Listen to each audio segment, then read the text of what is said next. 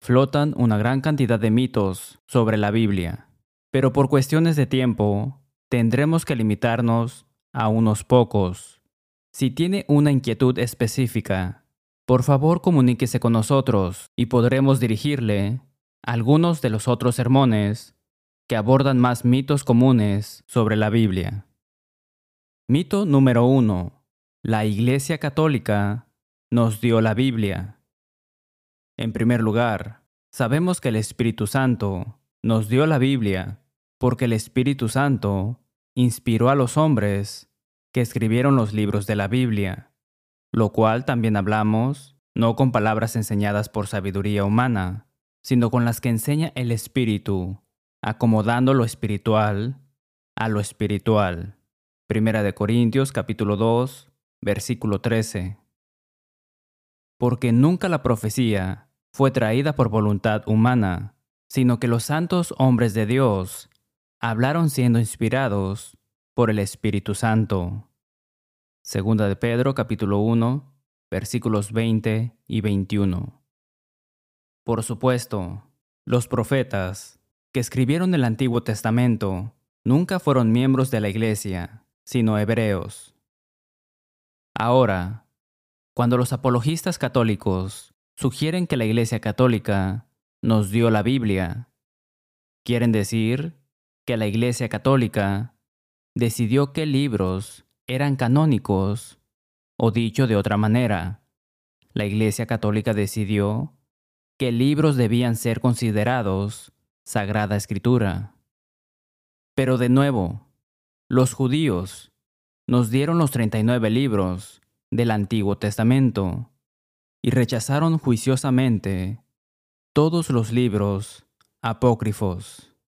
Incluso Agustín, que promovió los apócrifos, reconoció en su ciudad de Dios que los judíos no consideraban canónicos a los apócrifos. Este solo hecho es decisivo, ya que el apóstol Pablo declaró enfáticamente en Romanos capítulo 3, versículos 1 y 2. ¿Qué ventaja tiene pues el judío? Primero, ciertamente, que les ha sido confiada la palabra de Dios. Eso resuelve la cuestión del Antiguo Testamento. La Iglesia, por supuesto, nos dio el Nuevo Testamento, pero cuando decimos que la Iglesia nos dio el Nuevo Testamento, nos referimos a la Iglesia del Señor, no a la Iglesia católica. Lo que voy a decir es extremadamente importante. Jesús enseñó en Lucas capítulo 8 versículo 11 que la semilla del reino es la palabra de Dios. Cada vez que plantas solo esa semilla, la palabra de Dios, siempre obtienes el mismo resultado, el mismo producto, la misma iglesia, la iglesia del Señor. Sin embargo, cuando plantas semillas diferentes, ideas humanas, obtienes un producto diferente. Esto es precisamente lo que sucedió con la Iglesia Católica. Observen el ejemplo abreviado a continuación cuán diferente es la semilla que produjo la iglesia del Señor de la semilla híbrida, la palabra de Dios mezclada con ideas humanas que produjo la iglesia católica. La iglesia del Señor enseñó en el Nuevo Testamento que todos los cristianos eran sacerdotes. Primera de Pedro capítulo 2, versículo 5 y versículo 9. La Iglesia Católica enseña que hay un sacerdocio separado. Esa es una contradicción flagrante de lo que escribió el apóstol Pedro. La Iglesia del Señor enseñó en el Nuevo Testamento a no llamar Padre a nadie de una manera espiritual universal. Mateo capítulo 23 versículo 9. Sin embargo, la Iglesia Católica enseña que su clero debe ser llamado Padre en un sentido espiritual universal. Esa es otra simple contradicción La Iglesia del Señor enseñó en el Nuevo Testamento que Jesús es nuestro sumo sacerdote. Hebreos capítulo 7 versículo 24. Mas este, Jesús, por cuanto permanece para siempre, tiene un sacerdocio inmutable. Pero dado que Jesús vive para siempre, su sacerdocio dura para siempre. Amigos, ninguna escritura nos enseña que Jesús renunció como sumo sacerdote. Todavía es un gran sumo sacerdote y no necesita ayuda en su trabajo. La Iglesia Católica, por su parte, enseña que el Papa es un sumo sacerdote. En toda Roma, los tributos a los papas fallecidos se refieren a ellos como Pontifex, Maximus, en latín, sumo sacerdote. Es posible que también haya escuchado que se hace referencia al Papa como el romano pontífice, lo que alude a la misma afirmación. La Iglesia del Señor enseñó en el Nuevo Testamento que nuestro sumo sacerdote, Jesús, era, es, santo inocente, sin mancha, apartado de los pecadores y hecho más sublime que los cielos. Hebreos capítulo 7 versículos 24 al 26. Todos pecamos, es cierto, pero los sumos sacerdotes, de la Iglesia Católica fueron algunos de los hombres más viles y violentos que jamás hayan existido. Consulte la historia de Alejandro VI, Esteban VI, Bonifacio VIII, Urbano VI, León X, Juan XII, Benedicto IX, Sergio II. Están muy lejos de ser santos, inofensivos e inmaculados. La Iglesia del Señor enseñó en el Nuevo Testamento que Jesús, y nunca ningún otro hombre, es la cabeza de la Iglesia. Efesios capítulo 5, versículo 23. Colosenses capítulo 1, versículo 18. La Iglesia Católica enseña que el Papa es la cabeza de la iglesia. Entonces, no. La Iglesia Católica no nos dio el Nuevo Testamento, sino que la Iglesia del Señor, de la que leemos en las Escrituras, nos dio el Nuevo Testamento. Esa Iglesia existe hoy, cuando y donde quiera que los hombres permitan que la semilla del Evangelio, la palabra de Dios, germine en sus corazones y la dejen brotar. Mito número 2. Los apócrifos católicos romanos son las sagradas escrituras. Obviamente, este mito está estrechamente relacionado con nuestro primer mito. Recuerde que el apóstol Pablo dice enfáticamente en Romanos capítulo 3, versículos 1 y 2, ¿Qué ventaja tiene, pues, el judío? Primero, ciertamente, que les ha sido confiada la palabra de Dios. Dios encomendó las escrituras del Antiguo Testamento a los judíos, y ellos rechazaron los apócrifos. El Espíritu Santo, que afirma esta verdad, debe ser decisivo para el corazón abierto. En segundo lugar, la Iglesia Católica no decretó los apócrifos canónicos hasta el Concilio de Trento en 1546. Escuche su exagerada advertencia a cualquiera que no acepte los apócrifos como sagrada escritura. Pero si alguno no recibe como sagrados y canónicos dichos libros completos, con todas sus partes, como se han usado para leer en la Iglesia Católica, y como están contenidos en la antigua edición latina, Vulgata, y a sabiendas y deliberadamente despreciar, desdén, las tradiciones antedichas, sea anatema. A la luz de otras pruebas que socavan los apócrifos, no es de extrañar que esta decisión haya tardado tanto. Los libros apócrifos u ocultos, incluidos en las Biblias católicas romanas, como canónicos, fueron escritos en los llamados años de silencio, en los cuatro siglos antes del nacimiento de Cristo. Tobías, Judith, Sabiduría, Eclesiástico, Baruch, Primera y Segunda de Macabeos, más secciones de Esther y Daniel. Fueron llamados los años de silencio porque no hubo declaraciones proféticas durante ese tiempo.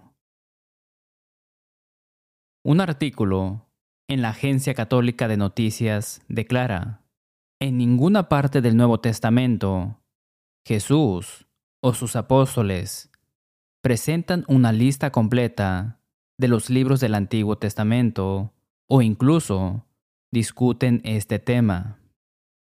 Esa afirmación es cierta.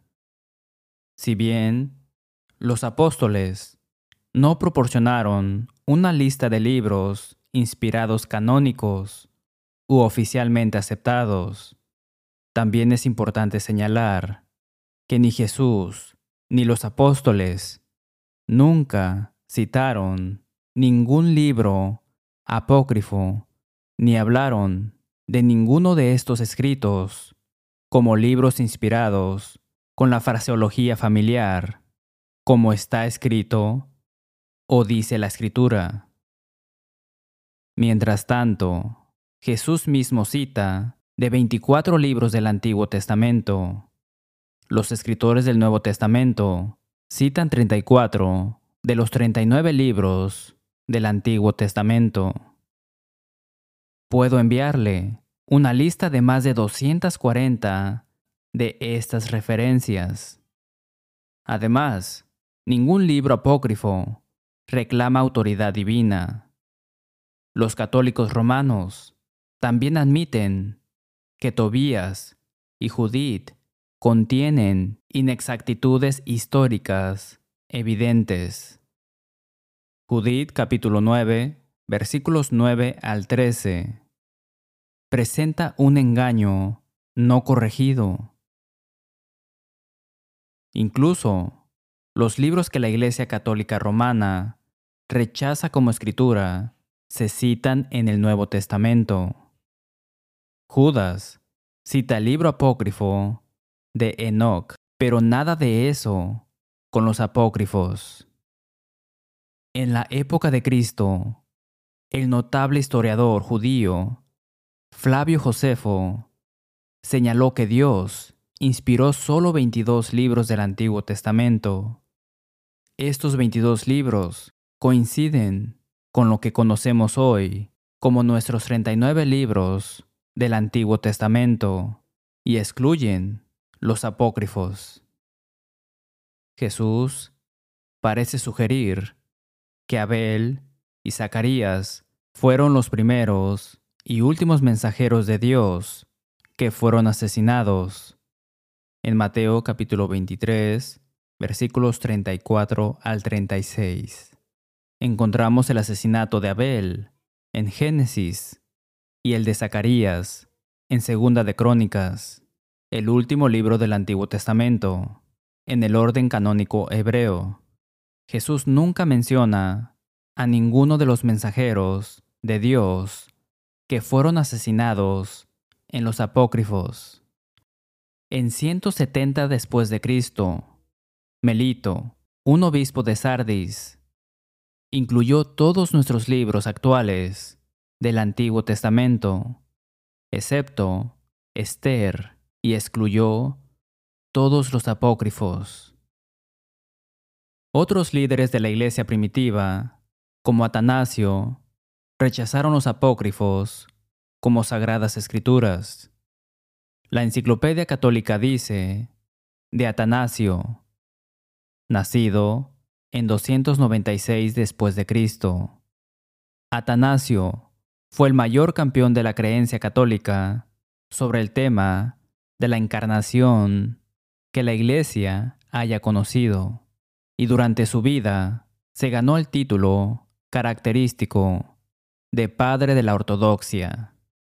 Francia, este llamado Padre de la Ortodoxia, a quien los católicos también consideran un papa, dijo rotundamente que los apócrifos no están incluidos en el canon.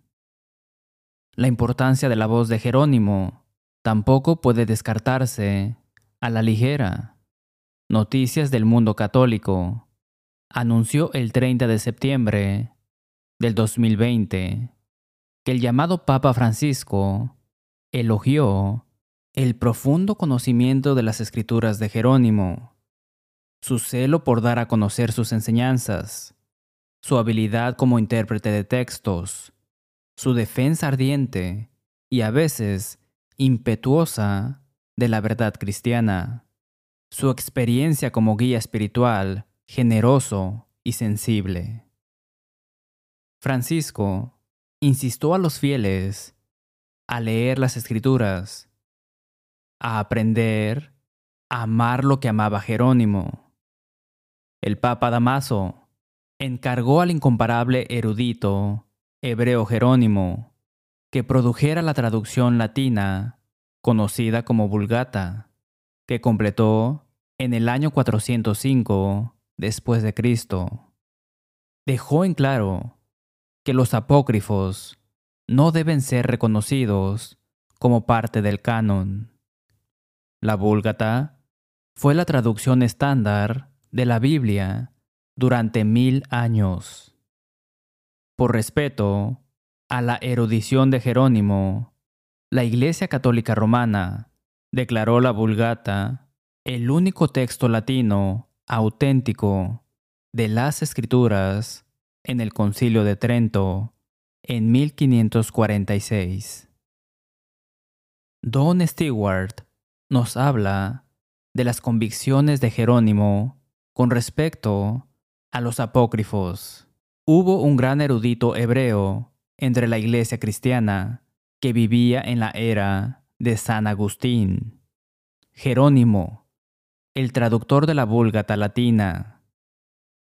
Jerónimo rechazó los apócrifos como sagrada escritura en los términos más fuertes.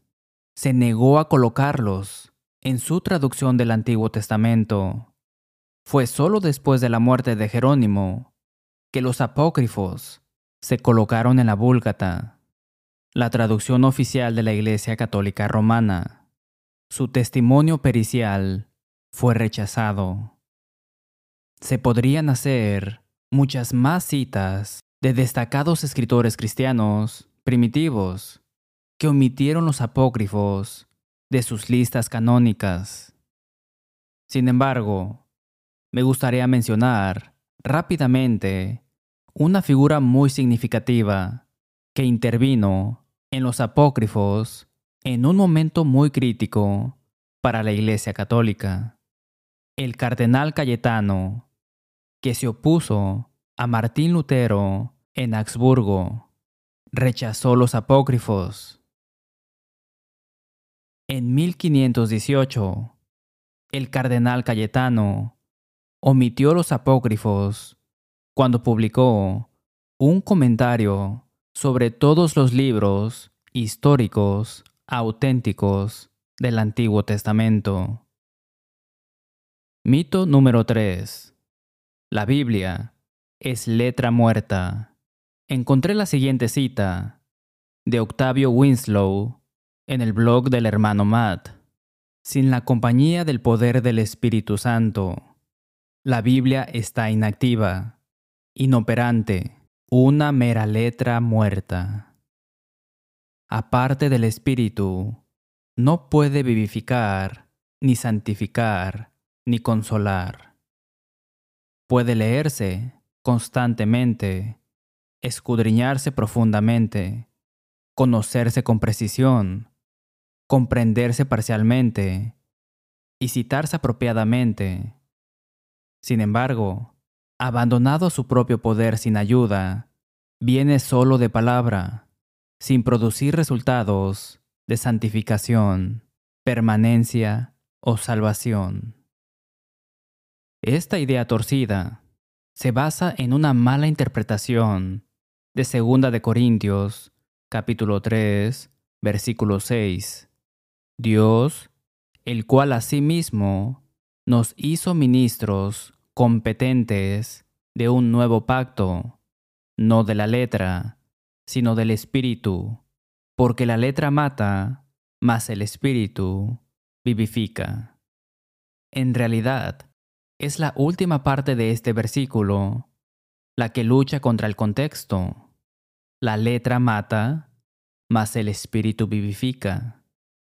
Uno puede ver cómo un principiante bíblico podría concluir de esa frase que la palabra escrita es letra muerta. Pero un estudiante competente de la Biblia, con un corazón abierto, difícilmente podría llegar a esa conclusión. De hecho, el mismo versículo introduce el contraste del nuevo pacto versus el antiguo. Ese es el tema. Y para cualquiera que tenga dificultades para ver eso, todo lo que tiene que hacer es pasar al siguiente versículo. Segunda de Corintios capítulo 3, versículo 7.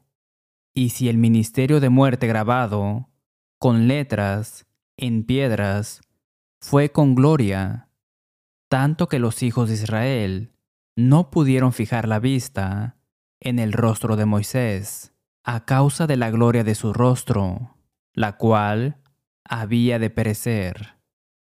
El ministerio de muerte escrito y grabado en piedras es una referencia al antiguo pacto en contraste con el nuevo. La misma verdad se reitera cuando lees el resto del capítulo. Escriba esto. Cualquiera que afirme ser cristiano y diga que la Biblia es letra muerta, debe ser vigilado de cerca. Cuando mire, encontrará que hay partes del Nuevo Testamento que simplemente no quieren seguir o cumplir. Eso hace que su afirmación, la Biblia es letra muerta, sea fácil de entender. El Espíritu Santo es el gran comunicador e inspiró a hombres piadosos a presentar la verdad de Dios al hombre por escrito para que el hombre pudiera entender su voluntad. Las siguientes escrituras y muchas otras aclaran que la palabra de Dios, la Sagrada Escritura, no es letra muerta. Romanos capítulo 10, versículo 17. Así que la fe es por el oír, y el oír por la palabra de Dios. Segunda de Timoteo capítulo 3, versículo 15, y que desde la niñez has sabido las sagradas escrituras, las cuales te pueden hacer sabio para la salvación por la fe que es en Cristo Jesús. Santiago capítulo 1, versículo 21. Recibid con macedumbre la palabra implantada, la cual puede salvar vuestras almas. Hebreos capítulo 4 versículo 12. Porque la palabra de Dios es viva y eficaz, y más cortante que toda espada, de dos filos, y penetra hasta partir el alma y el espíritu, las coyunturas y los tuétanos, y discierne los pensamientos y las intenciones del corazón.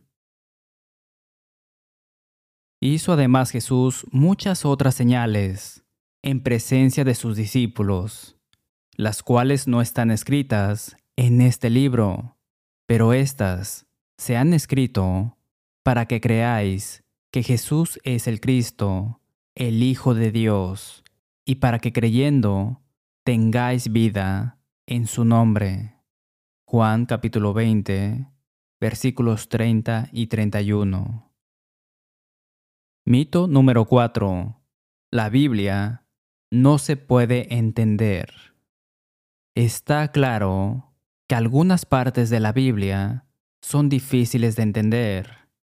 El Espíritu dice en 2 de Pedro capítulo 3, versículos 15 y 16, y tened entendido que la paciencia de nuestro Señor es para salvación, como también nuestro amado hermano Pablo, según la sabiduría que le ha sido dada, os ha escrito casi en todas sus epístolas, hablando en ellas de estas cosas, entre las cuales hay algunas difíciles de entender, las cuales los indoctos e inconstantes tuercen, como también las otras escrituras, para su propia perdición.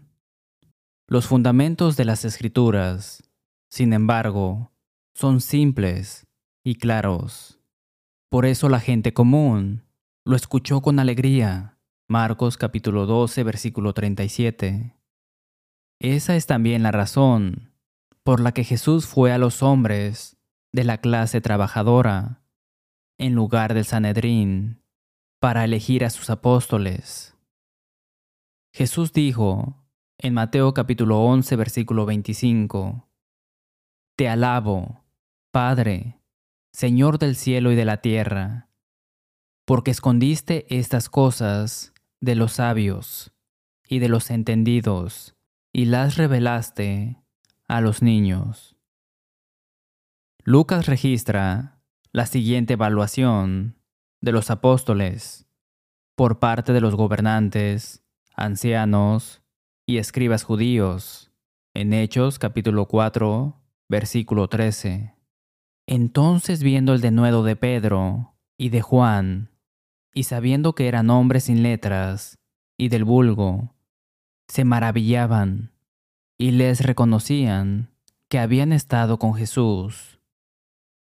El Espíritu Santo presentó las escrituras de manera que pudieran ser entendidas.